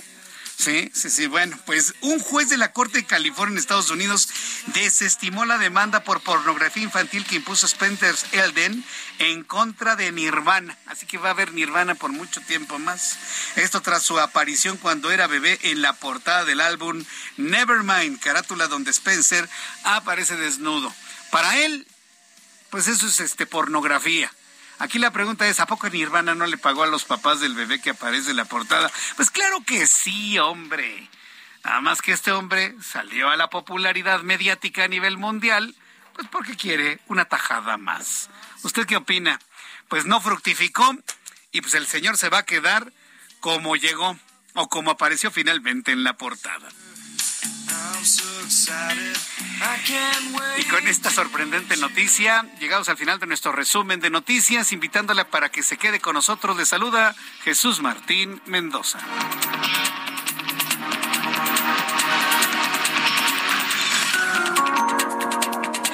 Ya son las siete con nueve, las siete con nueve hora del centro de la República Mexicana. Hay muchos comentarios sobre el tema de la Guardia Nacional, que ahora está en el Senado de la República, y lo que planteó Kenia López Rabadán, senadora por el Partido de Acción Nacional, esperemos que sea un planteamiento muy potente, porque esa podría ser una forma para darle tiempo al asunto. ¿Cuál es la prisa de Obrador para que la Guardia Nacional esté en el ejército? Yo pienso que ninguna. Tiempo hay de sobra. Vamos a un parlamento abierto. Esperemos que el Senado de la República plantee la necesidad de un parlamento abierto para determinar si es conveniente que una corporación civil, que es la Guardia Nacional, entre al ejército mexicano. Y que no nos vengan con el truquito, ¿eh? De que el comandante supremo de las Fuerzas Armadas es un civil el presidente de la República. Él no toma las, las órdenes dentro del ejército, son los otros generales. Entonces, tampoco va por ahí, ¿eh? tampoco va por ahí. Esperemos que el Senado de la República precisamente establezca la posibilidad de establecer un parlamento abierto para conocer a víctimas, para conocer la voz de las víctimas, las voces quienes tienen dudas, hacer preguntas y que todos los elementos del la sociedad en general participen en esta discusión. Vamos con nuestros compañeros reporteros urbanos, periodistas especializados en información de ciudad. Gerardo Galicia, gusto en saludarte. Bienvenido, Gerardo. Muy buenas tardes. El gusto es nuestro, Jesús Martín. Excelente tarde y tenemos información para nuestros amigos que van a utilizar el anillo periférico, dejando atrás la avenida Tláhuac. El avance ya es verdaderamente lento, habrá que manejar con mucha paciencia, con algunos minutos de anticipación. Y esto ocurre pasando el reclusorio oriente hasta la zona de la calzada Ermita Iztapalapa. El sentido pues está avanzando mucho mejor. El periférico a esta altura es eh, opción para quienes se trasladan hacia el perímetro de Cuemanco y cabe mencionar que para las personas que van a utilizar Avenida Tláhuac en ambos sentidos van a encontrarse con un largo, largo asentamiento en su cruce con el periférico por operación de semáforos. Y por lo pronto, el reporte. Muchas gracias por la información, Gerardo Galicia. Hasta luego.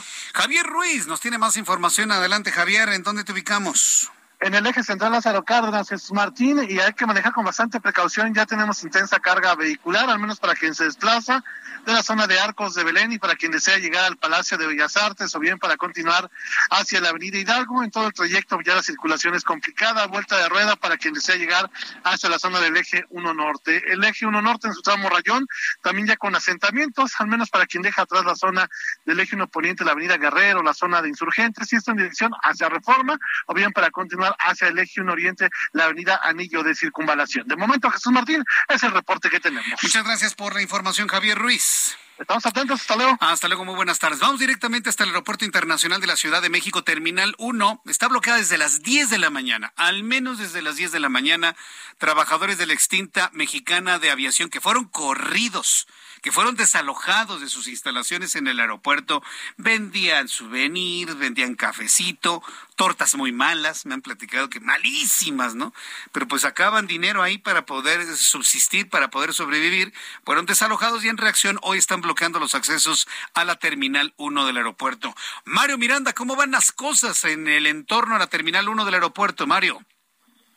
¿Qué tal Jesús Martín? Buenas tardes. Pues luego de casi ya ocho horas y se realiza el bloqueo en el aeropuerto de la Ciudad de México por ex trabajadores y jubilados de Mexicana de Aviación, pues decidieron retirarse del bloqueo que mantenían.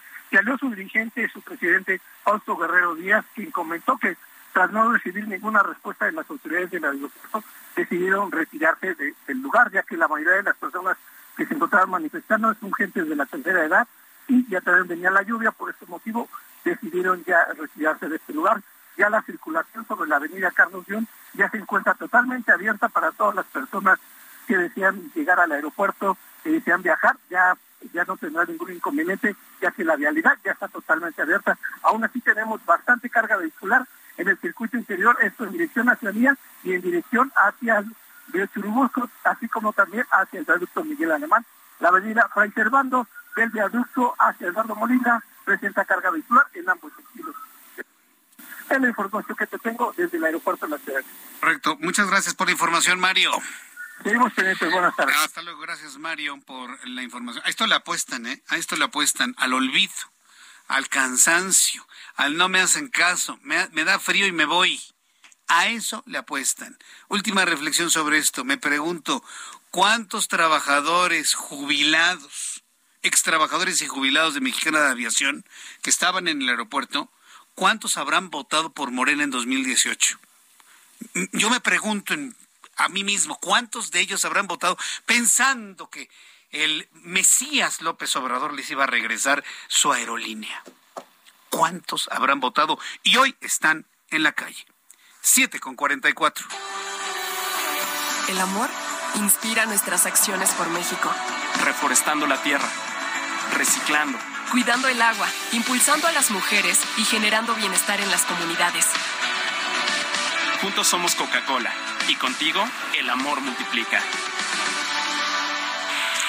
Continuamos con toda la información en el Heraldo Radio después del mensaje esperanzador y de compromiso de nuestros amigos de compañía mexicana Coca-Cola en cuanto al cuidado del medio ambiente, del agua, de la tierra, del aire.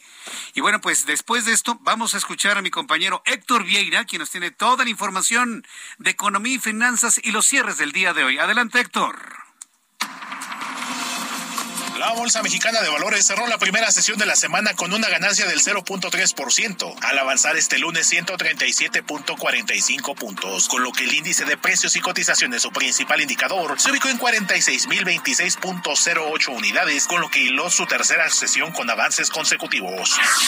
En Estados Unidos, Wall Street suspendió sus operaciones este 5 de septiembre, debido a la conmemoración del Día del Trabajo, por lo que reanudará sus actividades mañana martes. En el mercado cambiario, el peso mexicano se depreció 0.2% frente al dólar estadounidense, al cotizarse en 19 pesos con 69 centavos a la compra y en 20 pesos cerrados a la venta en ventanilla. El euro cerró en 19 pesos con 67 centavos a la compra y 19 pesos con 87 centavos a la venta. En tanto, el Bitcoin tuvo una caída en su valor del 1.17% para cerrar en 19.750.40 dólares por unidad, equivalente a 394.820 pesos mexicanos con 37 centavos. El Instituto Nacional de Estadística, Geografía y informó que durante agosto la confianza del consumidor se redujo 0.4 puntos con respecto a julio y 2.1 puntos con respecto a agosto de 2021, para ubicarse en 40.9 unidades y con lo que llegó a cuatro meses consecutivos a la baja. El economista en jefe de BBVA México, Carlos Serrano, prevé que los ingresos por remesas podrían superar los 58.500 millones de dólares al cierre de 2022, lo que implicaría un récord y un crecimiento del 13.4% con respecto al cierre del año pasado, y con lo que superaría los ingresos por inversión extranjera directa, petróleo y turismo. La operadora Alsea anunció una inversión de 4.500 millones de pesos al año 2026 para la apertura de 200 nuevas sucursales de cafeterías Starbucks en México, así como remodelaciones y proyectos estratégicos, lo que permitirá la creación de más de 2.600 empleos directos. El Servicio de Administración Tributaria informó que recuperó 238 mil millones de pesos de 2020 a la fecha gracias al pago de impuestos sobre la renta de estados y municipios y a su vez ha generado incentivos económicos por 30 mil millones de pesos en favor de las entidades federativas en el mismo periodo. Informó para las noticias de la tarde Héctor Vieira. Gracias, Héctor Vieira, por la información de Economía y Finanzas. Reloj, 7 con 17, las 19 horas con 17 minutos, hora del centro de la República Mexicana. Antes de los mensajes le informábamos que luego de ser aprobada sin modificarle un punto, una coma a esta iniciativa presidencial para que la Guardia Nacional ya pase operativa y administrativamente a manos del ejército mexicano, ha llegado la minuta al Senado de la República. Escuchábamos a Kenia López Rabadán, pues plantea lo que me parece que es muy atendible, ir a un parlamento abierto, consultar a todos, ¿no? Porque aquí la pregunta, ¿cuál es la prisa del presidente de militarizar a México? En la línea telefónica, Julen Rementería, senador de la República por el Partido Acción Nacional. Senador, qué gusto saludarlo, bienvenido al Heraldo Radio, ¿cómo está? Buenas tardes. Hola, muy buenas tardes, me da mucho gusto saludarte y saludar, por supuesto, a todo el auditorio. ¿Qué van a hacer con esa minuta ya en sus manos, senador Rementería? Pues seguramente vamos a votarla en contra. Yo esperaría que se pueda el trámite correcto, que es a, pues llevar a turnar a comisiones. No se puede, de acuerdo al reglamento en que da el Senado, simplemente obviar los trámites si no se adquiere una o no se obtiene una mayoría calificada en los votos para poderlo hacer. Por lo tanto, tendría que irse a la discusión en las comisiones. Yo esperaría que sea así. Me parece que esta iniciativa es un despropósito porque ocupando la necesidad que tiene la gente, que es un plan perverso, porque la la necesidad que tiene la gente de tener seguridad, pues le echan como que el asunto al ejército, porque el ejército tiene prestigio, el ejército lo quiere la gente, entonces la gente lo quiere seguridad y dice, pues a mí no importa que me cuide con tal de que el ejército aquí confío me cuide. Pero es una trampa, porque en, en los años esto vuelve militar al país y yo estoy seguro que la gente, si le preguntáramos, no estaría tan de acuerdo si podemos explicarle cuáles son las implicaciones de un cambio tan radical como este. Definitivamente. Ahora bien, bueno, ya nos acaba usted de comentar que entonces el fast track prácticamente está descartado, pero la senadora López Rabadán plantea algo que me parece muy interesante, preguntar, un parlamento abierto, ¿hay ventana para poder plantear esto y dar más tiempo a una discusión? Porque yo no entiendo por qué tanta prisa del Ejecutivo para esto, senador Rementería. Claro que hay tiempo, a ver, de hecho, bueno, ya constitucionalmente el ejército puede ayudar a la Guardia Nacional de manera complementaria, fiscalizada, regular, temporal, ya lo puede hacer, ya eso está en la Constitución, no, no hay ninguna objeción para que lo puedan hacer ya. Entonces, ¿para qué las prisas? Vamos haciendo las cosas bien, planteemos el Parlamento, vayamos adelante con la consulta y que la gente informada pueda decidir o pueda opinar realmente, porque He escuchado con atención los dichos del presidente de hoy y francamente me parece que lo que quiere es ya que se resuelva porque él habla de los temas nacionales, pero claro que es un tema nacional, pero es un tema nacional muy delicado. El gobierno militar del país, la verdad es que me parece que es un mal tema, un mal plan, por cierto. Senador, les matemáticamente hablando, ¿les alcanzan los votos para poder parar este despropósito? Pues mira, la verdad es que si suceden algunas cosas que se ven o que se anticiparon de algunos compañeros, incluso hasta en Morena, en donde dijeron que no, no están de acuerdo con esto, pues pudiera llegar a darse. Pero en este momento, pues no, la matemática no alcanza. Veríamos, ojalá haya la congruencia para poder pues, respaldar con votos lo que se dijo en los discursos. Y entonces tengamos la posibilidad de evitar que esto que sería una iniciativa sería consumar lesiva para el país. Eh, precisamente mi pregunta va en ese sentido. sabiendo que matemáticamente la oposición pues, no le alcanza, pues hay que echar mano de los legisladores de Morena. La oposición va a, cabildear, a negociar, ahora con un eh, Alejandro Armenta, ¿no? El presidente del Senado de la República, que sabemos que es un hombre pues eh, comprometido a la Constitución y muy cercano a Ricardo Monreal, que los hechos ha convertido en un dique y en un equilibrio para ciertas cosas que el presidente mexicano ha determinado.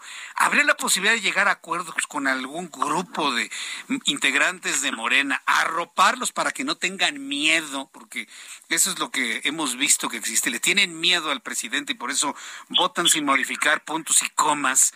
Que, que de alguna manera se arropen y se encuentre un grupo de morenistas que pueda apoyar el que no se apruebe esta, este, esta minuta, senador? Yo esperaría que, yo esperaría que sí, hay que cabillar, es nuestra obligación buscar, si no tenemos los votos, buscar donde haya votos que pudieran coincidir con nosotros y tratar de detenerlo, porque la verdad, ahora sí que el bien superior, pues es el país y esto de, militar al país, pues en ninguna parte del mundo, en una democracia, es, es una buena idea. No ha sido nunca una buena experiencia.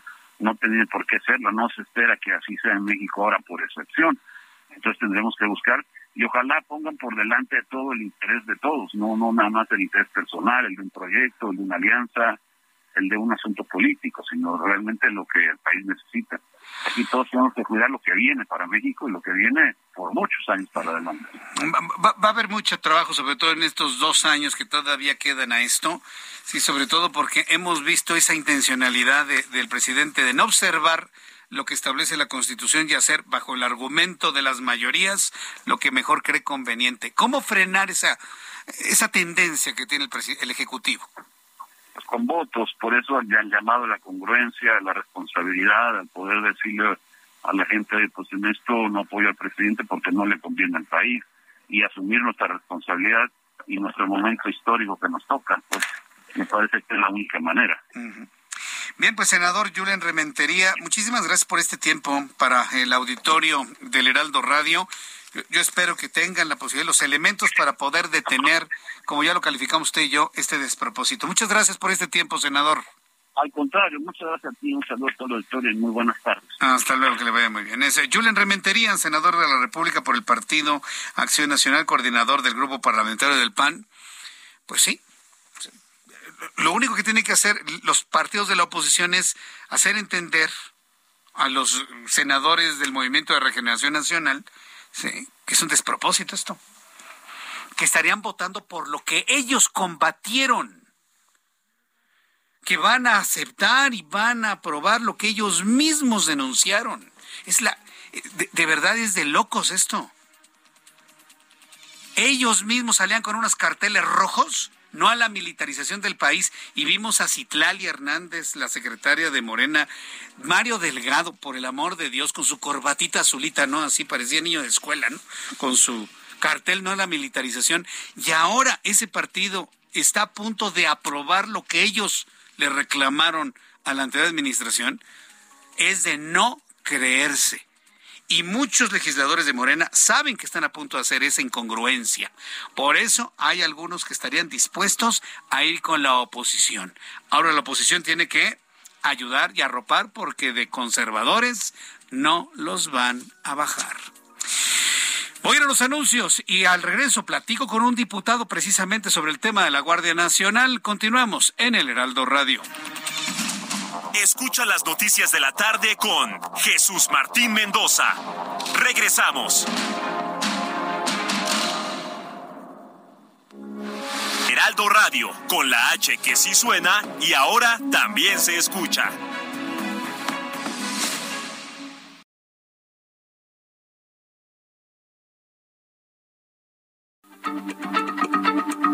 Heraldo Radio, la H se lee, se comparte, se ve y ahora también se escucha.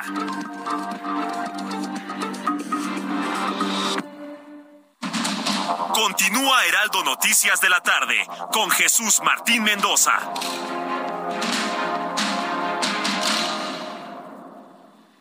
El cine a solo 29 pesos. Increíble, ¿cierto?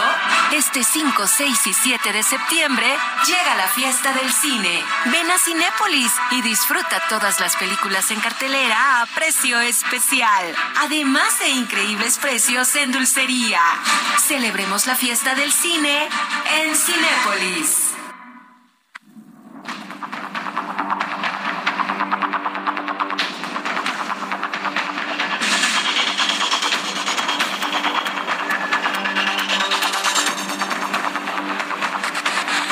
Las siete y media, las 19 horas con 30 minutos, hora del centro de la República Mexicana. Continuamos con toda la información en el Heraldo Radio. En la línea telefónica, Ricardo Villarreal García, él es el presidente de la Comisión de Defensa Nacional en la Cámara de Diputados. Eh, diputado Villarreal, qué gusto saludarlo, bienvenido, muy buenas tardes. Hola, el gusto es mío, muy buenas tardes, un saludo a ti y a toda la auditoría. oiga, diputado, ¿de verdad no pudieron cambiarle ni un punto ni una coma a la iniciativa presidencial?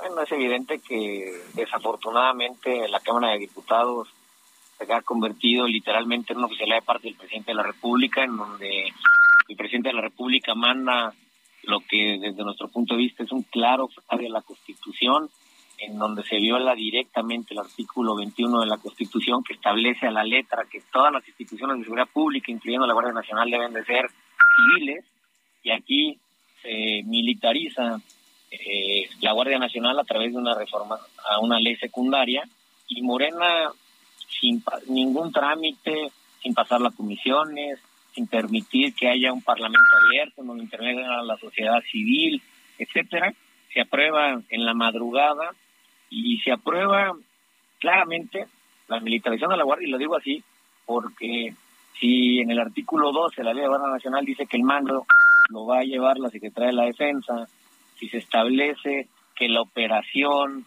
que la administración, que las capacitaciones, que los manuales de procedimientos, que la nómina la va a pagar la Guardia, que todos los gastos los va a pagar la Secretaría de la Defensa, pues es evidente que hoy el control absoluto, conforme esta reforma de la Guardia Nacional pasa a la Sedena, por lo tanto se convierte en una institución ya no civil, sino militar, y esto evidentemente viola abierta y burdamente el artículo 21 de nuestra Constitución y desde nuestro punto de vista genera muchas más cosas malas que buenas en un momento en el que el país requiere unidad y requiere trabajar juntos para solucionar su mayor problema que es la inseguridad. Sí, definitivamente. Todos estos son elementos de distracción del presidente mexicano para no hablar de asuntos verdaderamente centrales, importantes, eh, que, se dirimen en el país, que nosotros aquí sí, sí, sí los hemos hablado. La minuta está en el Senado de la República, acabo de platicar con el senador Julen Rementería, y pues allá van a buscar, inclusive está hablando con integrantes del Movimiento de Regeneración Nacional, parar esto. Pero suponiendo de que finalmente se aprueba, pasa al Ejecutivo y se publica. ¿Será hasta ese momento en el que se haga alguna acción de inconstitucionalidad? ¿Ya lo tienen previsto? ¿Ya lo tienen en la mesa, diputado Villarreal? Por supuesto que sí, y esto es lo grave de todo, que en el momento en el cual un órgano tan importante como la Guardia Nacional, que básicamente hoy en día es quien tiene el monopolio del combate a la inseguridad a nivel federal, no tiene un marco constitucional adecuado, lo que vamos a generar es, es, la posibilidad de que los delincuentes se defiendan incluso contra las detenciones. Tú imagínate en dos años o en un año, depende de lo que la Corte tarde, se declara como se declarará, estoy seguro, inconstitucional esta reforma y por lo tanto la Guardia Nacional. Va a haber una lluvia de miles y miles de amparos, estoy convencido, en donde van a alegar los detenidos que fueron detenidos por una guardia de origen inconstitucional. Y me voy a ir más aún. El artículo 16 de la Constitución establece que cualquier persona puede detener a un delincuente cuando éste acaba de cometer un delito, ya sea en flagrancia o en cuasi flagrancia, es decir, en el momento que lo cometió o inmediatamente después. Y se lo tienes que turnar a una autoridad civil. Si se lo turnas a la guardia, que no es civil, y que la Corte determine que no es civil, entonces también la cadena de custodia podrá entrar en debate. Estoy convencido que es lo último que este país requiere, lo que requerimos es sentarnos en una mesa a dialogar, como dialogamos, por cierto, en el 2019, cuando por unanimidad se aprobó la Guardia Nacional, tú lo recordarás, fueron muchos meses de debate, hubo un parlamento abierto y al final le dimos un voto de confianza al presidente de la República porque no podemos ni queremos regatear, insisto, en el tema más importante que, que tiene este país, que es su pacificación. Hoy este país está incendiado desde Tijuana hasta Quintana Roo y creo que todos, sin importar los colores de donde provengamos, tenemos que buscar soluciones. Pero una solución, sin duda, no es autorizar una reforma netamente y burdamente inconstitucional que lo único que va a generar es más incertidumbre para todos. Sí, pero, pero es, es claro, es claro que a la luz de todos eso son herramientas que el presidente mexicano busca rumbo al proceso electoral del 2024. Y yo creo que eso también se tiene que valorar en el, en el seno del legislativo. Por un lado, tener de la mano comprándole todo su prestigio al, ejército mexicano, en primer lugar. Y luego, por el otro lado, una discusión también tremenda, lo de la prisión, eh, la prisión preventiva oficiosa, ¿no? que también es una herramienta para amedrentar al adversario. En el legislativo ustedes están obligados de ver toda esa intencionalidad del Ejecutivo para hacer un dique del Ejecutivo, para cómo están las cosas actualmente. ¿Qué herramientas tienen para poderlo frenar? Evidentemente, entre otras, el bloque que impide reformas constitucionales y por eso el presidente, en lugar de sentarse a dialogar con la oposición y con la ciudadanía, quiere burlar a la propia constitución haciendo una reforma legal que es totalmente inviable. Lo insisto, hay un bloque de contención que él sabía que era complicado que le autorizáramos, por lo menos sin discusión, una reforma constitucional de este calado y no nos quiso sentar a la mesa. Y creo que eso es lo grave en este país, tener un presidente de la República cada vez más absolutista, cada vez más autoritario, que no quiere dialogar con absolutamente nadie, que no quiere escuchar, porque inclusive yo escuché a varios personajes importantes de Morena, como el propio senador Monreal, que dijo que si eso se proponía no podía suceder porque era inconstitucional. Ya veremos ahora qué hace el senador Monreal ahora que le cae en su cancha. Él ya había dicho que eso sería inconstitucional.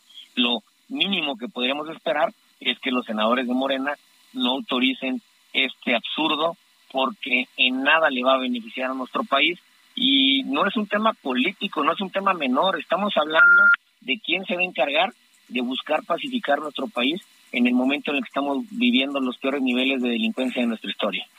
Bien, pues eh, diputado Ricardo Villarreal García, si no detienen ustedes esta intentona, ¿sí? De, preservar, de tener un poder imparable el presidente de la República, el, futuro se los va a demandar a ustedes, como los otros poderes, tanto al Poder Judicial como al Poder Legislativo. ¿eh? Porque hoy el Ejecutivo los ve a ustedes como inferiores, los ve como peones, los ve como empleados, y ustedes no pueden permitir eso bajo ninguna circunstancia, ni los de Morena. ¿Qué me dices sobre eso? yo lo que te puedo decir es que a los panistas nos puede ver como quiera, pero no somos sus peones, no somos sus empleados, somos servidores públicos que fuimos democráticamente electos y que nuestra plataforma política ha sido siempre muy clara. Nosotros no hemos engañado a nuestros electores, nosotros les dijimos en el 2021 a nuestros electores que íbamos a hacer un contrapeso y lo estamos haciendo. A diferencia de ellos, porque yo sí me acuerdo, el presidente López Obrador y que todos los candidatos a diputados y senadores dijeron que iban a hacer todo lo contrario, que iban a mandar al ejército a los cuarteles, no que iban a militarizar el país. Y hoy están haciendo lo contrario a lo que le ofrecieron al pueblo de México. Nosotros no. Yo no puedo hablar por los, los diputados de Morena ni por los PT, sí puedo hablar por los del PAN. Y nosotros, como está en el diario de los debates y está en muchísimos videos, dimos una batalla muy, muy larga el viernes, la madrugada del sábado, y la seguiremos dando a través de los espacios como el tuyo, en donde podemos dialogar directamente con los ciudadanos para que todos presionemos, porque esto también hay que dejarlo claro. La seguridad también tiene que estar no solamente en manos de los políticos, también los ciudadanos tienen que involucrarse, las organizaciones no gubernamentales, los empresarios, en fin, todos tenemos que alzar la voz porque a todos nos perjudica de sobremanera lo que está pasando en materia de seguridad en nuestro país. Le agradezco mucho, diputado Ricardo Villarreal, estos minutos para el auditorio. Gracias. ¿Ya? ¿Se fue? Sí, no, pues después de esto. Después de esto, ¿qué me puede decir? Bueno, gracias ¿eh? al diputado Ricardo Villarreal García, presidente de la Comisión de Defensa Nacional de la Cámara de Diputados. Y se enojó, pues sí, pero pues es que en este vivimos en un país donde a los mexicanos les enoja escuchar verdades. Vivimos en un país donde a los mexicanos nos, me incluyo si usted quiere, nos enoja escuchar verdades. Y mientras ellos piensen que no, sí, el presidente los ve como inferiores. Ya es momento de que se pongan enérgicos, porque hay división de poderes en este país, aunque no le guste el Ejecutivo. Pero bueno, hay una, hay que decirlo también. ¿Qué está sucediendo en la oposición rumbo al proceso electoral de 2024? Petardazos por aquí, petardazos por allá. Que si ya se por Santiago Krill, que si Lili Telles quiere, pero pues como que no le hizo caso al PAN, que si Alito Moreno quiere, en el PRD no se dice absolutamente nada, pero en Morena precisamente como tienen en este momento todo este control de las cosas, pues están precisamente mostrando a sus aspirantes y actualmente son tres muy claros. Claudia Sheinbaum, Marcelo Ebrard, Adán Augusto López Hernández. Ellos son los tres. Y Consulta Mitofsky se ha dado la tarea pues de salir a las calles o en la metodología que ellos han implementado, poder advertir cuáles son las tendencias del aspirante más cercano a la candidatura de Morena. Claro, si pensamos que va a ser una votación. Yo siempre he pensado que es un dedazo del presidente. Pero bueno, seamos un poquito inocentes y pensemos que va a respetar lo que las lo que la población cercana a Morena quiere. ¿Será Claudia? ¿Será Marcelo? ¿Será Adán? En la línea telefónica, Marcelo Ortega, director general de Mitowski. Muchas gracias, Marcelo Ortega, por tomar la llamada telefónica. Muy buenas tardes. ¿Qué tal? Muy buenas tardes. Muy buenas tardes a ti y a todo tu auditorio. Bueno, están muy cerquita, ¿no? Claudia Sheinbaum y Marcelo Ebrard para hacerse, con base en las preferencias, de la candidatura de Morena hacia el 2024. ¿Qué es lo interesante que ha descubierto Mitowski en este ejercicio? Así es, Jesús. Mira, en esta última encuesta que realizamos apenas hace un par de semanas, lo que vimos, primero preguntamos el voto por partido, no por alianzas, por partido en individual. Y lo que vemos es, es que Morena tiene cerca del 31% de las preferencias en este momento. Siempre advertimos que este este tipo de, datos que proporcionamos no son no son por ningún motivo pronósticos, es lo que piensa o las preferencias de la ciudadanía en ese momento que se realiza la, encuesta, ¿no? Y tomando en cuenta también que falta todavía bastante tiempo para, para la elección presidencial del 24. Pues en estos momentos Moreno tiene cerca del 31% de intención de voto como, como partido, el PAN la mitad de sus votos, el 15%, el, el PRI 10%, Movimiento Ciudadano cerca del 6%, y así los demás partidos con porcentajes menores del 2%. Pues prácticamente inexistentes, ¿no? Eh, sí, eh, sí en lo individual, ojo, ¿no? En lo individual, pues sí, no, no vemos una competencia. Si ya se llegaran a realizar algún tipo de alianza, este, no, no, no, este, no es que signifique que se sumen automáticamente, pero sí hay, hay una influencia que puede, este, hacer valer y que veamos un mayor porcentaje de la intención de voto hacia una posible alianza, como lo sería una posible alianza también que podría formular Morena, ¿no? Eh, ya, ya preguntando entre, entre los aspirantes de Morena en específico, porque bueno, como lo has mencionado en otras ocasiones, por parte de, del PAN o del PRI, pues hay muchos que se han apuntado, pero claramente no tenemos nada, entonces eh, los que sí se han visto y que, se que están este, eh, muy visibles en estos momentos son los aspirantes de Morena, en específico Marcelo Obrar, Claudia Sheinbaum y Ana Augusto López, el secretario de, Gobernación.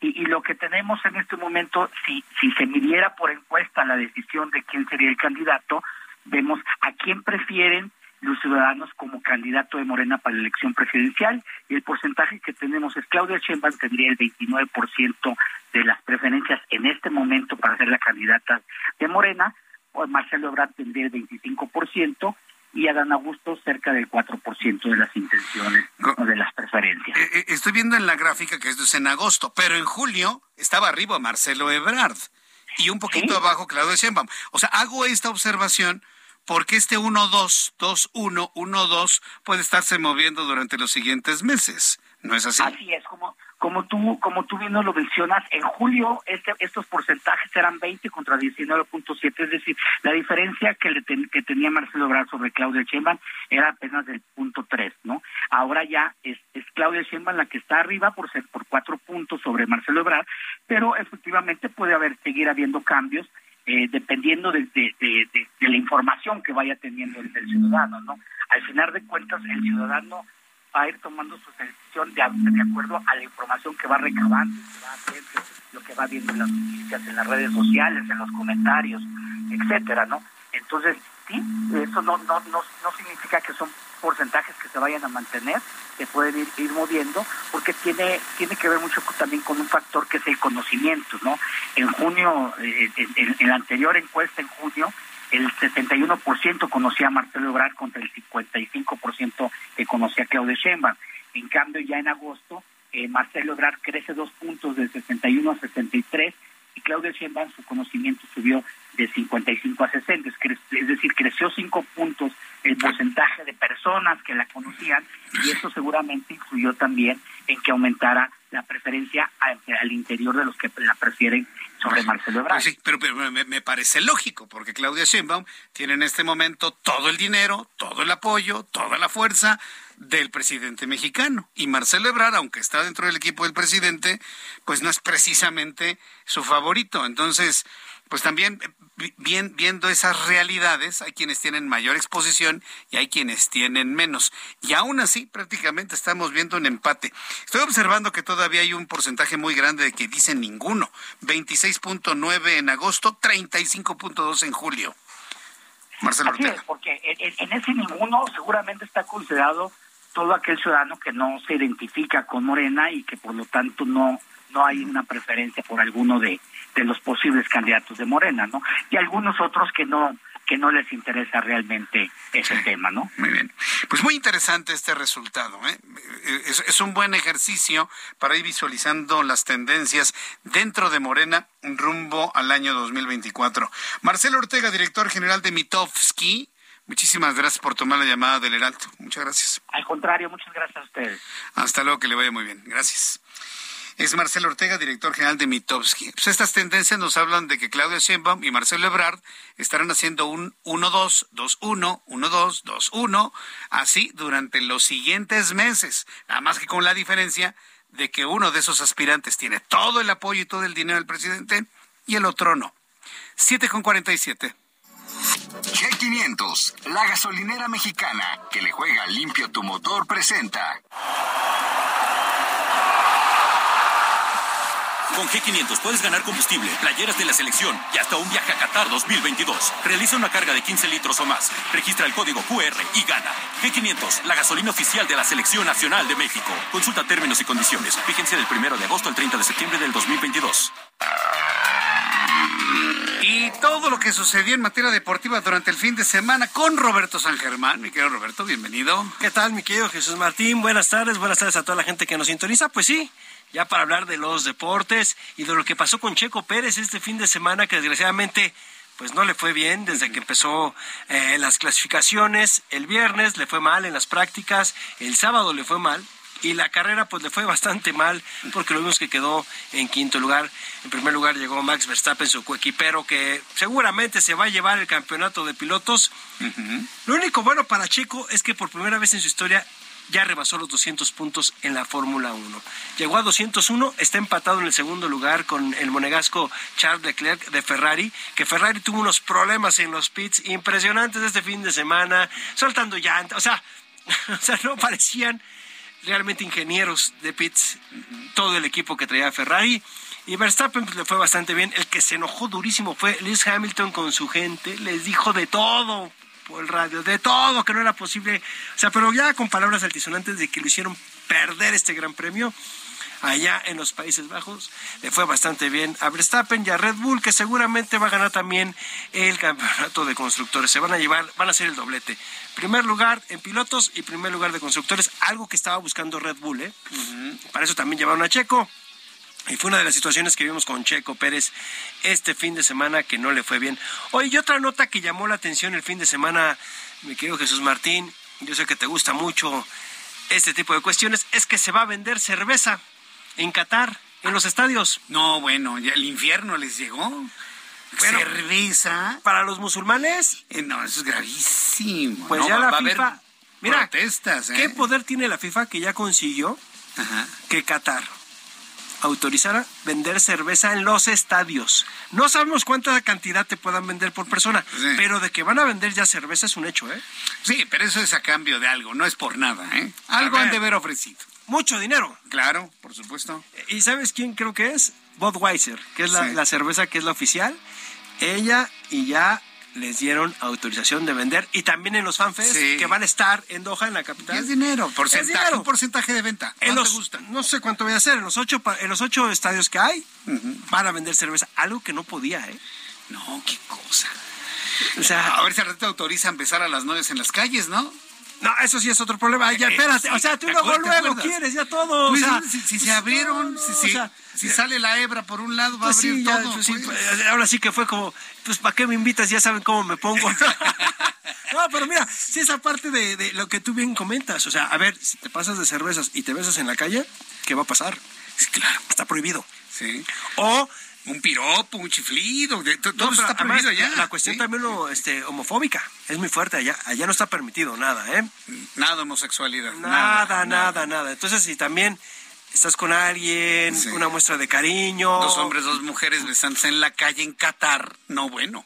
Eh, al calor de las copas. Al calor de las copas y del triunfo del equipo, ¿no? Exacto, Pero- o sea, pero- sí. yo no sé cómo lo va a controlar ahí, pero bueno, ya se dio esa noticia y sí va a haber cerveza en los estadios y en los fanfest en algunas zonas y te van a dejar tomar. Entonces, ya veremos cómo, cómo va con la situación de Qatar, mi querido amigo. y mira, en muy noticia del último momento, Rafael Nadal hoy fue eliminado del US Open.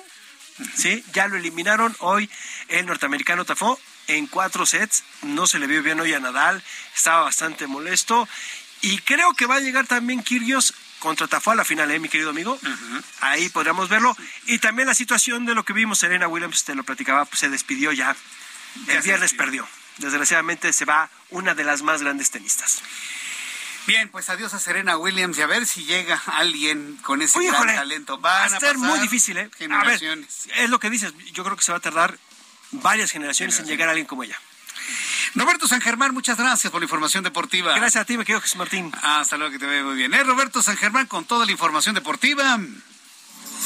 Presentado por G500, la gasolinera mexicana que juega limpio. Y cuando son las 7.53 hora del centro de la República Mexicana, bueno, antes de terminar, quiero presentarle lo siguiente. Quiero presentarle lo siguiente.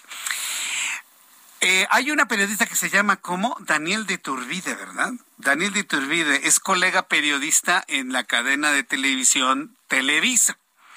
Y entiendo que tienen unos noticieros en el canal 4 que ahora le ponen una N con un... Bueno, no sé. Eh, pero el caso es de que va y le hace una entrevista a la nueva secretaria de Educación Pública. De esas entrevistas que hay que decirlo, pues son, pues ve y entrevístatela, ¿no? Y entonces va la entrevista, está ahí en eh, las instalaciones de la CEP, y Daniel de Iturbide le hace una pregunta que a mí me parece muy lógica, ¿no? Después de una explicación de cómo va a ser el nuevo modelo educativo, pues Daniel de Iturbide, a ver, pues denos un ejemplo, ¿no? ¿Cómo va a ser la educación de matemáticas en segundo grado?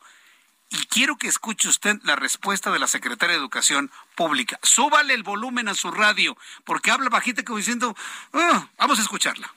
Entonces, ¿cómo, ¿cómo va a aprender? Pon- trátenos de poner un ejemplo. ¿Cómo va a aprender un niño las matemáticas en segundo de primaria que ya está dentro del nuevo modelo educativo? Mm, No podría contestar. Ok. Eh, Dice, "Mm, no podría contestar eso. No podría contestar eso. Una secretaria de Educación Pública que no sabe cómo se va a impartir matemáticas en segundo grado a la luz del nuevo modelo educativo. No sabría contestar eso. Esa es la secretaria de Educación Pública. ¿La culpa es de ella? No. La culpa es de López Obrador que quiere rodearse de pura gente ineficiente, tristemente.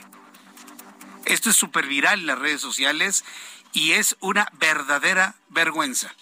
Con eso nos despedimos el día de hoy. Mañana televisión a las 2 de la tarde, Canal 8 y Heraldo Radio a las 6. Gracias, hasta mañana. Esto fue Heraldo Noticias de la tarde con Jesús Martín Mendoza.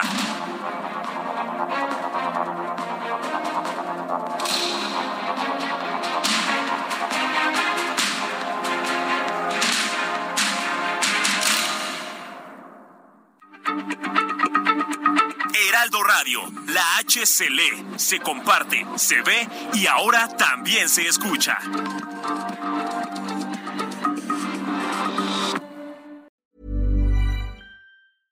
This Mother's Day, treat mom to healthy, glowing skin with Osea's limited edition skincare sets. Osea has been making clean, seaweed infused products for nearly 30 years. Their advanced eye care duo brightens and firms skin around your eyes, while the Golden Glow Body Trio nourishes and smooths skin all over. Go to OSEAMalibu.com and use code MOM for 10% off your first order site wide.